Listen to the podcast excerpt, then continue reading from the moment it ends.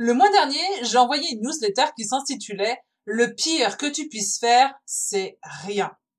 Eh oui, le pire que tu puisses faire, c'est, ce n'est pas de te planter, ou de perdre quelque chose, ou même de te sentir jugé. Le pire que tu puisses faire, c'est de ne rien faire. Et ça, c'est un message que j'ai vraiment vraiment envie de crier au monde. Alors à peine la newsletter envoyée que j'avais envie d'en parler au plus grand nombre possible. Alors j'ai commencé à prendre des notes pour cet épisode parce que vraiment le meilleur que je puisse te souhaiter, c'est d'oser faire un pas de plus. Et pour ça, il n'y a pas de petits pas.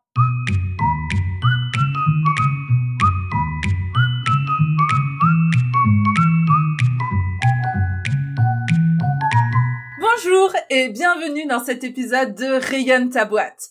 Ce podcast hebdomadaire s'adresse aux entrepreneurs sensibles, émotives et qui ne se sentent pas encore très à l'aise dans le monde de l'entrepreneuriat. Je suis Nicole Gevray et je suis moi-même une grande émotive. Après avoir cherché à la cacher, j'apprends à faire de ma sensibilité un véritable outil et atout professionnel. J'accompagne des entrepreneurs sensibles et passionnés à faire de même et à comprendre leur singularité pour oser se révéler. Dans ce podcast, je crée des passerelles entre le développement personnel et l'entrepreneuriat pour t'aider à construire une entreprise sur mesure et au service de ton épanouissement. Alors chaque semaine, on va décortiquer un à un ces sujets pour qu'enfin tu rayonnes ta boîte. Avant de parler de faire un pas de plus, on va prendre quelques secondes pour voir ce qui se passe si on ne fait aucun pas de plus. Les conséquences de rester sur place. On va rentrer illico dans le vif du sujet. Je t'invite à prendre quelques secondes là pour te poser cette question. Si tu te projettes dans trois ans et que ta vie n'a absolument pas changé, si tu es toujours exactement au même endroit, qu'est-ce que ça te fait à l'intérieur là? Qu'est-ce que ça te fait de t'imaginer être resté sur place pendant toutes ces années? C'était quoi l'émotion la plus présente? Comment se manifeste cette émotion? Tu la sens? À quel endroit? Elle est comment? Elle est chaude, elle est froide, elle envahit à quel endroit? Alors je vais te laisser quelques secondes pour essayer de repenser à cette émotion-là et puis essayer de remonter jusqu'à la pensée qui a déclenché cette émotion. Tu viens d'avoir la réponse de ce qu'il va se passer si rien ne change pour toi. Si tu ne veux pas que ça arrive de rester précisément là où tu en es aujourd'hui, un petit pas peut tout changer. En théorie, c'est simple. Pour sortir de l'inertie, il te faut activer un changement. Bon, voilà, ça, c'est la théorie. Par le passé, dans, la saison 1 du podcast, on a parlé de la fameuse règle des 4 P, donc du plus petit pas possible, qui permet, en douceur, de lancer la spirale positive du changement. C'est l'épisode 8 de la saison 1 qui s'appelle la règle des 4P pour changer en douceur son quotidien. Et si tu ne l'as pas encore écouté, je t'invite vivement à le faire juste après cet épisode parce que ça va, à mon avis, pas mal t'apporter pour aller au bout de ce qu'on va voir aujourd'hui. Et puis on a aussi décortiqué en long, en large et en travers la peur du changement dans l'épisode qui s'appelle justement Dépasser la peur du changement. C'est l'épisode 26 de la première saison et c'est pas toujours facile hein, d'engager un changement et ça peut même faire très peur. Alors je t'invite aussi à écouter ou à réécouter cet épisode si tu te reconnais là dans cette fameuse peur du changement ou si tu te sens statique, qu'il t'est difficile là d'initier un mouvement, ben, ces deux épisodes-là peuvent vraiment t'aider. Et dans l'épisode d'aujourd'hui, je voulais préciser quelque chose à propos de ce premier pas. Je voudrais que, au moment de faire ce premier pas-là, tu te souviennes que le plus dur, c'est le premier pas. Le plus dur, c'est le premier pas.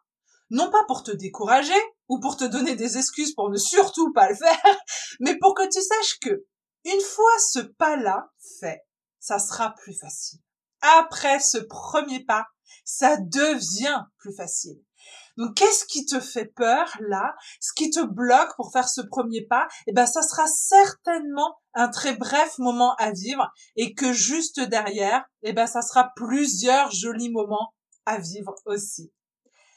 Déjà parce que comme dirait Sénèque, le philosophe, nous souffrons plus de l'imagination pardon que de la réalité et qu'une fois qu'on a passé à l'action, en fait, on se rend compte que c'était finalement pas si dur que ça ou que ça faisait pas si peur que ça.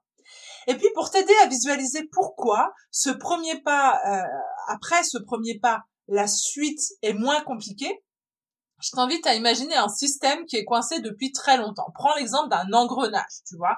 Par exemple, la roue euh, en pierre d'un moulin. Tu sais, c'est une roue qui est super lourde, elle pèse, bah, je sais pas combien, et puis elle est reliée à tout un système, par exemple, pour créer de la farine ou de l'huile, bref, pour créer quelque chose. Quand cette roue-là, elle est à l'arrêt, bah, le système, il peut pas fonctionner, tu es d'accord avec moi Et quand il s'agit de remettre cette roue en mouvement, ça demande énormément d'efforts. Ça mobilise toutes les forces disponibles pour lancer l'énergie. En revanche, les tours suivants, bah, c'est beaucoup plus facile. Hein. Ça coule de source. L'énergie est en route et elle s'auto-alimente. Ben, il se passe exactement la même chose avec ton vélo, si c'est plus facile à visualiser euh, qu'une pierre, euh, qu'une roue euh, à moulin. Le premier coup de pédale que tu mets sur ta, sur ta pédale, c'est le plus dur. Ensuite, c'est la succession de maillons de ta chaîne qui va permettre de faciliter les prochains coups de pédale et les prochains coups de pédale, ben, ils seront beaucoup plus faciles. Et c'est donc pareil avec tous les types de systèmes, en fait, qui doivent se remettre en mouvement. Comme toi, donc. Et c'est en ça qu'il n'y a pas de petits pas. Peu importe le pas que tu choisis pour entamer ce changement en douceur, pour suivre la règle des 4 P, par exemple, peu importe s'il te paraît rikiki au regard de tout ce qu'il y a ensuite à faire pour réaliser ton projet, peu importe parce que ce premier pas-là, eh ben, il vient remettre le système en mouvement. Et donc, l'impact positif de ce pas-là, bah, il est immense. Et il vient rendre la suite beaucoup plus facile et aussi l'ancrer dans la réalité. Ce pas-là, il remet la machine en marche. Alors, s'il y a un message que je voudrais que tu retiennes, c'est il n'y a pas de petits pas. Il y a se mettre en mouvement. Même la plus petite action qui soit, c'est un grand pas. C'est celui qui crée le mouvement, qui change tout.